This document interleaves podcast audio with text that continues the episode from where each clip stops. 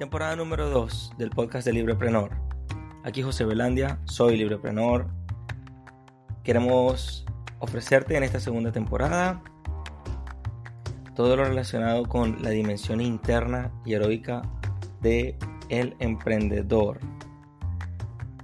Estamos empeñados en que podamos descifrar la vida en los saldos de libertad que están relacionados con nuestra acción diaria nuestra acción cotidiana y así podamos ver la vida en clave de libertad.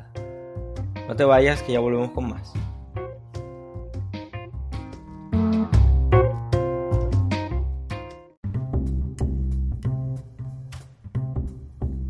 Cuando por primera vez escuché la...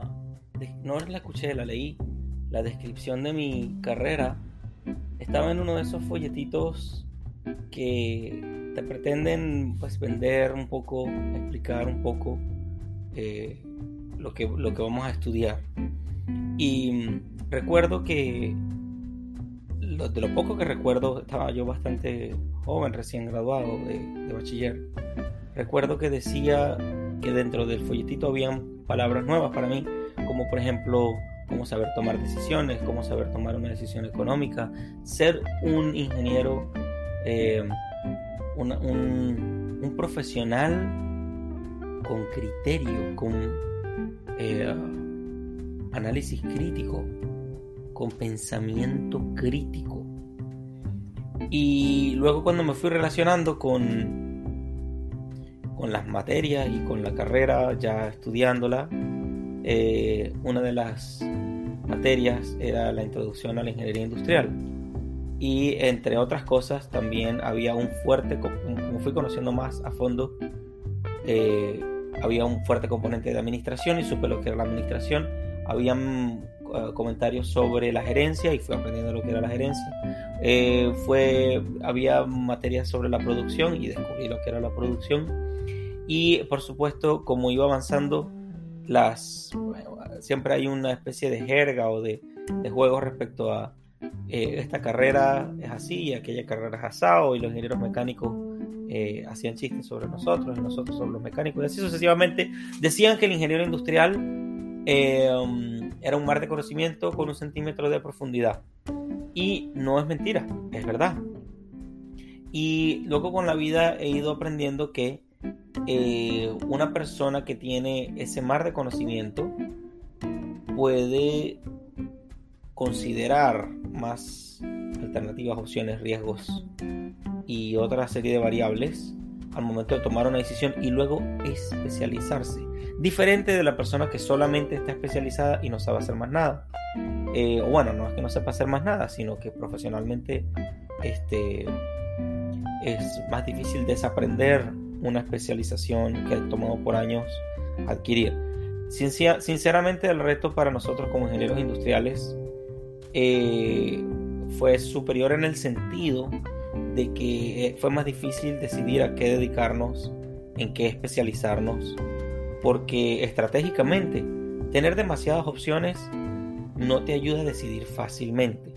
Aunque te mantiene muy informado, hay algo de la voluntad que quiere decir que lo tienes o no, que lo vas desarrollando poco a poco para tomar una decisión y sostenerla en el tiempo. Bueno, se preguntarán en qué, en qué se relaciona esto con el episodio de hoy. En que hay que estar alerta para tomar una decisión y hay que ser prudente para administrar nuestro tiempo, nuestra vida. Y eh, para ello me quiero apoyar en el concepto de management, que una vez tuve que hacer una, dar una clase o hacer una ponencia y quise llegar a fondo de lo que era el management y eso conecta con mi carrera. Los que me están escuchando, los que estudiaron conmigo y los que tienen alguna noción de la ingeniería industrial, el management es disponer y regular con cuidado y destreza. Así llego al mejor momento de esta introducción de este episodio. Disponer, regular con cuidado y destreza es el management. Y ese cuidado tener cuidado en lo que hacemos nos lleva a la destreza. Algunas personas tienden a paralizarse, otras tienden a actuar. Mi mensaje en Libreprenor es a la acción. a la acción consciente, a que demos esos pasos, no a que nos quedemos paralizados. Y la prudencia y estar alerta nos van a ayudar. Ya venimos con más. En la acostumbrada sección de agradecimientos, quiero hoy eh, mencionar eh, a mi familia de Tobar, básicamente pues muchos tíos y tías, y primos y bueno, toda mi gente de por allá, de las montañas, a las cuales les debo mucho, pues revisando mis antepasados, mi, yendo hacia atrás, conocer nuestra, nuestro pasado también es conocer nuestro presente y en cierta manera eh, decidir nuestro futuro. Eh, yo recuerdo una tía, Socorro, está en el cielo. Esta, esta temporada tendrá muchos agradecimientos hacia personas que pues muchos no están, algunos sí están todavía y, mm, espero que por mucho tiempo y eh, sobre todo por cosas que aprendí así de la mano con ellos o que porque son referentes para mí. Entonces quiero asociar este tema de estar alerta y de ser prudente con mi tía Socorro, bueno, y todas mis tías también, porque actuaban como, como una propia, pues como una comunidad pequeña y, mm, y estaban muy alerta de, del bien de las otras personas, ¿no? No, no de saberlo todo de las otras personas, no de querer em, eh, meterse en la vida de otros, no, todo lo contrario, eh, el bien de otros, el bien sin, sin molestar, el bien sin, sin interferir, sin intervenir, el bien desde, bueno, de una postura muy concreta y muy sólida, pero el bien desde el amor, este, no desde el querer el control y el poder sobre la otra persona. Eh, entonces, recuerdo que mi tía Socorro me dijo una vez, mal de muchos, consuelo de tontos. Y en ese momento fue una de esas campanadas que, que, que en la vida me hicieron una pausa. Y luego que lo he reflexionado, cuanto más personas veo que se aglutinan y que más personas se quejan, dicen lo mismo, hablan de lo mismo, eh, bueno, opinan lo mismo, eh, leen lo mismo, consumen lo mismo, eh, bueno, una especie de masa homogénea, este, aunque lo digan diferente, pues aunque actúen así, todo muy, muy homogéneo, veo que, este, como diría, como diría mi amigo Roberto en Holanda, em, donde todos piensan igual, nadie piensa. Y, mm, y cuando muchas personas se quejan de lo mismo, mucha gente se está refugiando como en una especie de, bueno, si a esta persona todo el mundo le pasa, pues yo me quedo tranquilo. Y, y eso es realmente tonto, pues. No quiere decir que todos seamos tontos, sino que en algún momento actuamos como tontos. Y a veces tiene que mucha conexión con eso. Y bueno, quienes no estén de acuerdo, perfecto, porque eso pues convalida que si pensamos diferente, pues pensamos, ¿no? Eh, mi tía me decía eso, mal de muchos consuelo de tontos, animándome a que no me adocenara, no me, eh, no me considerase parte de, bueno, de una masa inerte, será, pero con cuánta sabiduría, con cuánta simplicidad, con cuánta sencillez y con cuánto amor y con cuánto humor. Luego de que me dijo eso, ella se echó a reír. Y yo era un muchachito muy joven. Yo sentía que lo entendía. Luego me tocaba vivirlo. Y, y aquí está. Ya continuamos.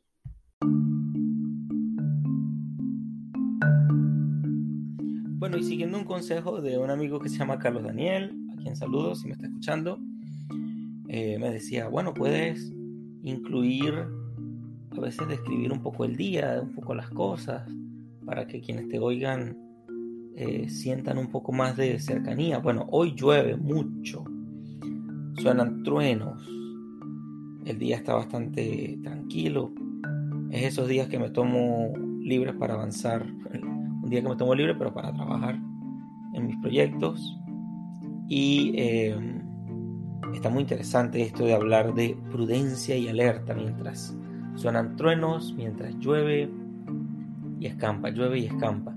Y eso ya me da una señal eh, de que si está lloviendo, pues sea prudente o sea este, alerta que si va a llover y, y que saque el paraguas. Pero también me enseña a no vivir que la alerta, estar alerta es algo que voy a regular siendo prudente, porque tampoco puedo vivir como en una especie de terror de estar alerta con todo. Entonces, en ese equilibrio, lograr ese sano equilibrio eh, a través de la práctica, por supuesto, nos, ayuda muchísimo a desarrollar lo que vamos a hablar entonces en esta primera parte o en este primer segmento. ¿Cómo conecto esto de la alerta, de estar alerta? Algunas personas lo llaman alertidad. Em, y yo quiero pues conectarlo primero en esta parte, como vengo mencionando, con el emprendimiento. Entonces, pues emprender tiene unos riesgos. Emprender tiene riesgos de tiempo, tiene un costo de oportunidad. Mientras otras personas están trabajando, haciendo dinero, yo le vengo dedicando a este proyecto eh, con la esperanza también de que este proyecto me rinda frutos, dividendos. Aunque esto no es un proyecto, como lo he mencionado en varias ocasiones, no es un proyecto para solo para hacer dinero. No, el dinero no es el objetivo principal, aunque por supuesto me encantaría. Y de hecho, pues voy dando pasos cortos en ese sentido, pero el punto es que este proyecto sea, pues sí, como un legado, como dar de vuelta, entregar de vuelta. Entonces, volviendo al tema de los riesgos, eh, cuando uno emprende, asume unos riesgos y debe estar informado de qué riesgos estás asumiendo, riesgos personales, con tu bolsillo, con tu fama. Eh, algunas personas dirán una cosa, dirán otra, algunas personas les va a gustar, a otras no. Y esos son riesgos. Y mm, cuando también invertimos un dinero, pues pagando un dominio, pagando unas, no sé, unas herramientas de trabajo, todo eso es riesgos. Puede salir bien, puede salir mal. Puede que, o cuando le hablamos a un cliente, cuando nos acercamos a una persona a ofrecerle nuestro producto, nuestro servicio, podemos recibir un buen comentario o un mal comentario. O puede que no nos digan nada. Eh, o puede ser que sí, tengamos buena acogida y digan, mira, entonces vamos a hacer esto y nos planteen una, una oportunidad, un negocio. Y eso tiene mucho que ver con estar listo. Be ready so you don't need to be ready. O sea, estar listos de manera que no necesitemos ponernos listos o, estar listos. Entonces, em, el punto acá es que podamos eso, estar listos de manera que no necesitamos estar listos y para eso hay que estar alerta. Entonces, estar alerta es también estar con los ojos abiertos a la oportunidad. De esa manera estamos dispuestos. Eh, estar alerta también es aprovechar los días para practicar, para prepararse. El que vende, prepararse para vender vendiendo. En la práctica, leer sobre las ventas, estar alerta y ver la oportunidad, leer la información sobre lo que vende, lo que hace. Igual estar alerta es ver con las personas que nos relacionamos para ver qué oportunidad puede haber para nosotros, sí, pero también qué necesidad tienen ellos. Es más fácil de verlo así o sea, no sé si es más fácil, pero sí es más efectivo estar con las personas que nos rodeamos y ver qué pueden estar necesitando. Eso es estar alerta. Y para ello me gusta decirle mucho a mis amigos, esto lo aprendí de una señora que se llama Nuria Chinchilla, me gusta decir, yo aprendí que uno tiene que vaciar su mente y vaciar, se puede vaciar de varias maneras, no necesariamente hablando.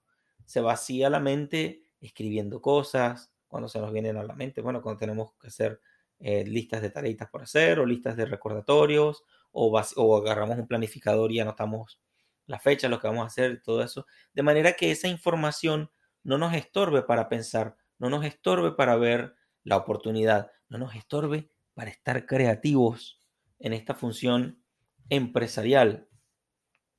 Eh, también estar alerta en, esta, en, el emprendimiento quiere decir saber cuáles son los puntos críticos que me dicen si voy bien y voy mal. Esos son los puntos críticos del trabajo, los resultados y eso.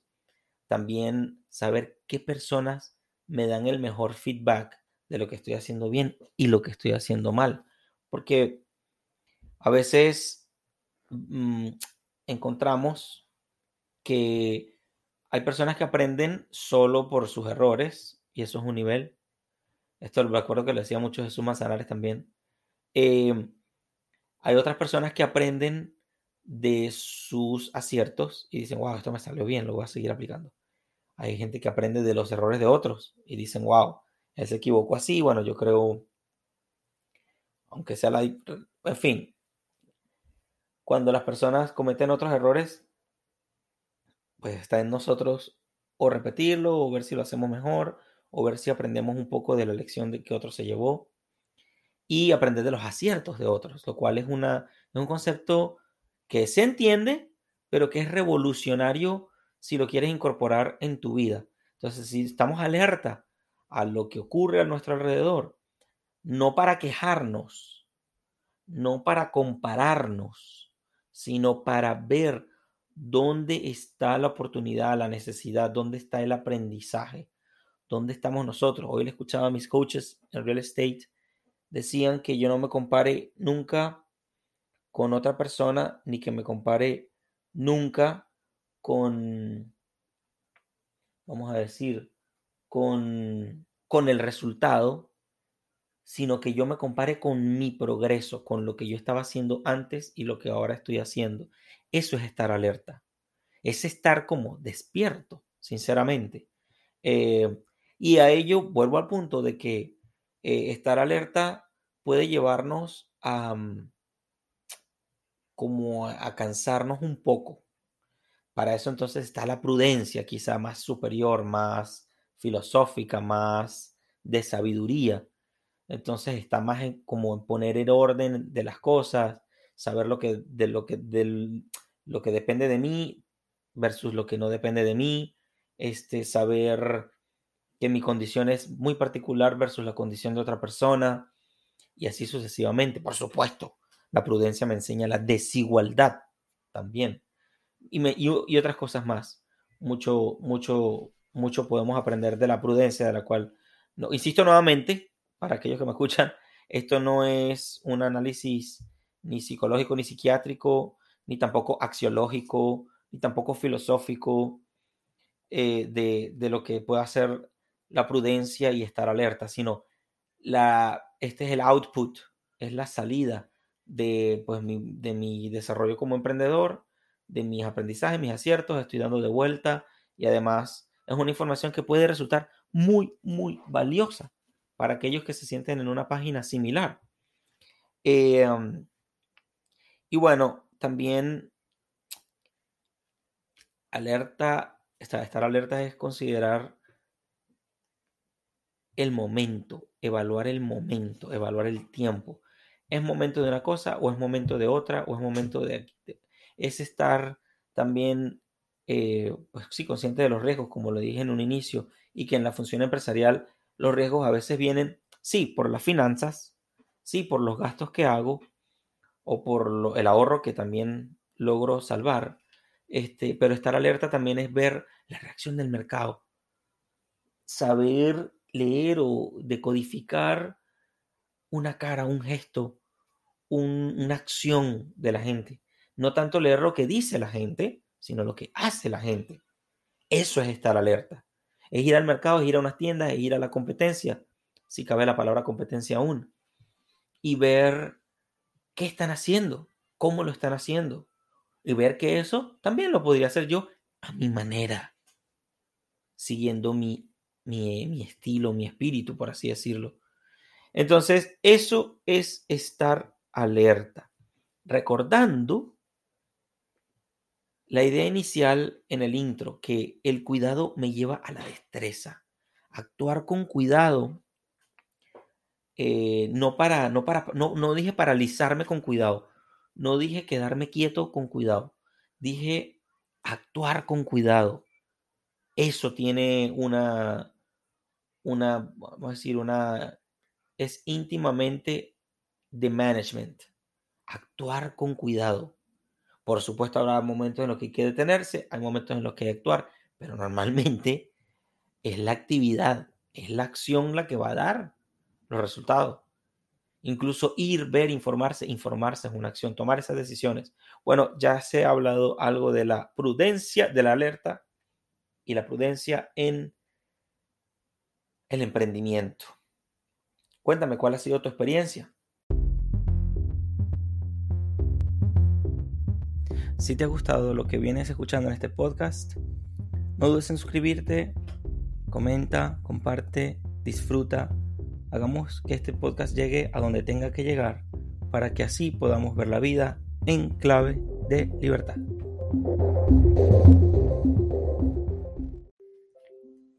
Muy bien, entonces eh, ahora vamos a conectar el concepto de la prudencia con la libertad. Esto me va a costar porque ya había hecho el segmento, pero se perdió. Vamos a repasar todas estas ideas. Entonces, la prudencia, repito nuevamente, esto no es un análisis ni psicólogo ni psiquiátrico, ni no es tampoco un análisis teológico ni filosófico. Esto es el output, la salida de alguien que ha tenido que aplicar y desarrollar y aprender sobre todo aprender a ser más prudente y estar más alerta en el ámbito de la libertad y de la empresarialidad, lo cual puede ser muy útil para la audiencia.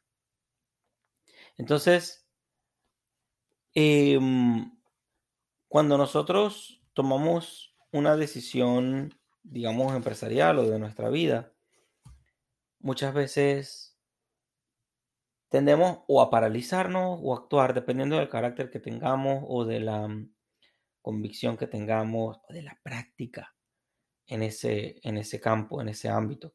Por eso la idea de que management o manejar o gerenciar proviene de manager, que quiere decir disponer y regular con cuidado y destreza. Con cuidado y destreza. No solo con cuidado, no solo con destreza. Con cuidado y destreza. Y em, hay un punto importante que es que cuando nosotros actuamos, muchas veces no consideramos que el mal existe.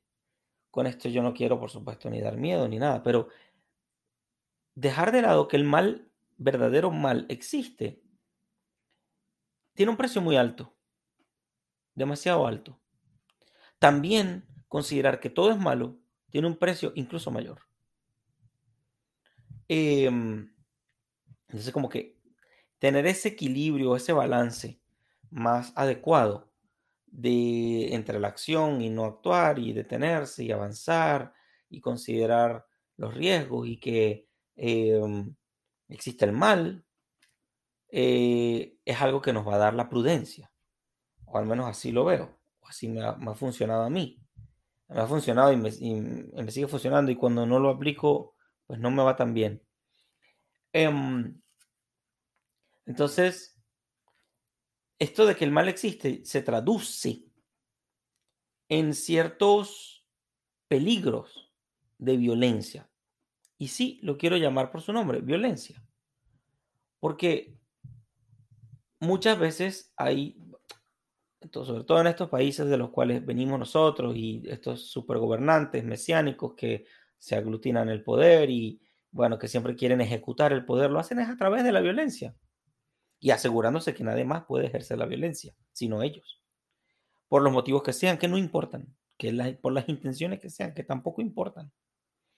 Eh, tener ese monopolio de la violencia siempre tiene un gasto altísimo y no se puede desmantelar una vez que la gente no está alerta o no tiene prudencia.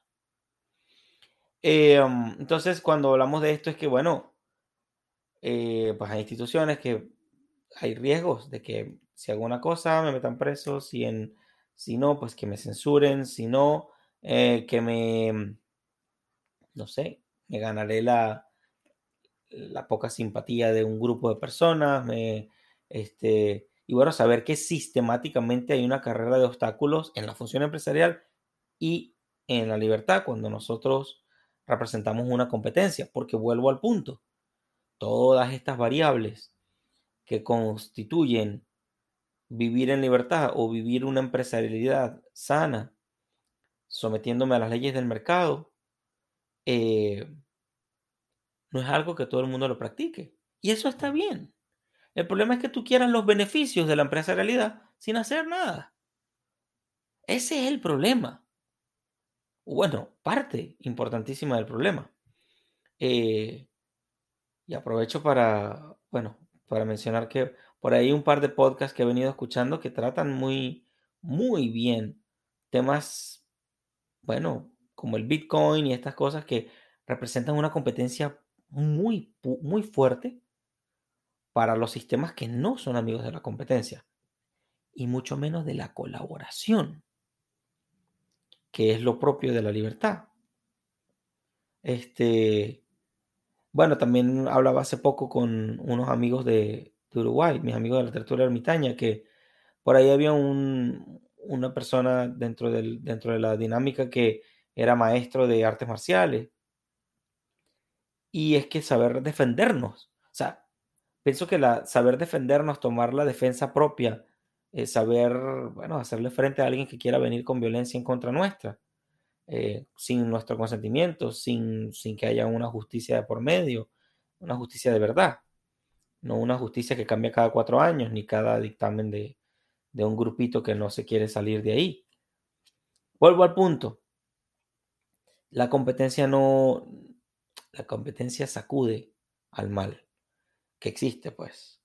Y por eso hay que tener esa alerta de que las acciones que tomamos se traduzcan también en tener cuidado en la comunicación, cuidado con el tacto, cuidado con el trato con las personas, cuidado con, eh, pues sí, con, bueno, con las leyes, con las regulaciones, cuidado con, bueno, con todas estas eh, sistemas de control que vemos en, todos lados. Y tener prudencia para ganarle al miedo. Porque volviendo a lo inicial, eh, el, no, prudencia no quiere ser, no, con la prudencia no queremos ni vivir en la parálisis, ni vivir en una actividad, digamos, una actividad sin norte. Eh, la prudencia quizás también consiste en saber cuál es nuestro norte, decidirlo.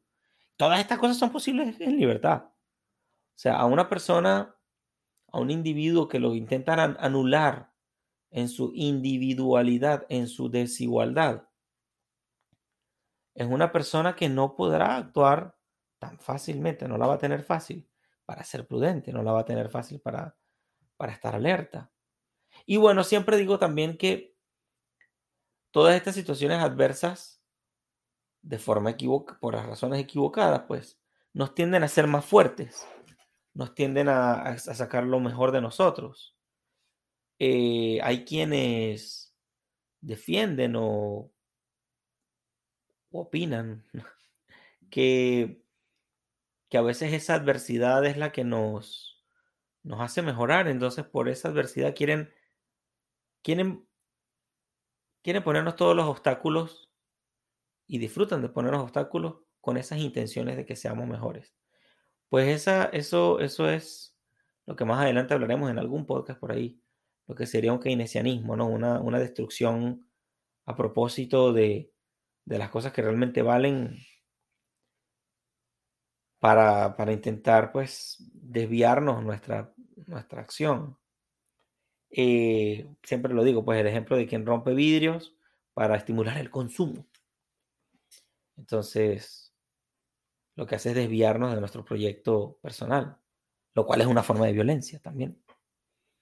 Eh, bueno, entonces, cerrando ya la idea el cuidado nos lleva a la destreza. Y los coaches de real estate estaban diciendo que nos pagan es por nuestra habilidad. Por nuestra habilidad, ya está. Y esa habilidad se desarrolla de manera consciente. Pues tengo que tener cuidado y destreza para adquirir la habilidad de defender mi libertad. ¿Cómo le suena? necesito ser prudente para poder desarrollar mi habilidad de defender mi libertad. Esto ha sido todo por este episodio. Déjame en tus comentarios qué puedes hacer tú para estar un poco más alerta o para profundizar un poco más en el tema de la prudencia, viéndolo así como algo que me lleva hacia adelante, que me equilibra en mi en mi función empresarial, en mi negocio o en la defensa de mi libertad. Bueno, para libertad para qué? Libertad para todo, libertad para comprar un par de zapatos que tú quieras, libertad para tú trabajar dignamente, libertad para tú formarte, capacitarte, estudiar, libertad para tú rechazar a quienes con las mejores intenciones del mundo vengan a tratar de dirigir tu vida. Prudencia y estar alerta para ver la vida en clave de libertad.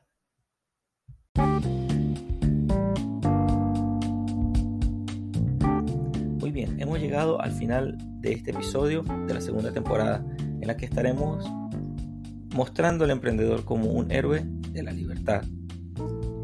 Te invito a que le des un vistazo a los canales de YouTube, al Facebook, a la página web, en el que podrás encontrar la gestión de libros, de blog posts y las entrevistas desiguales, de las cuales vendrán muchas otras muy interesantes. Gracias. Vamos a ver la vida en clave de libertad.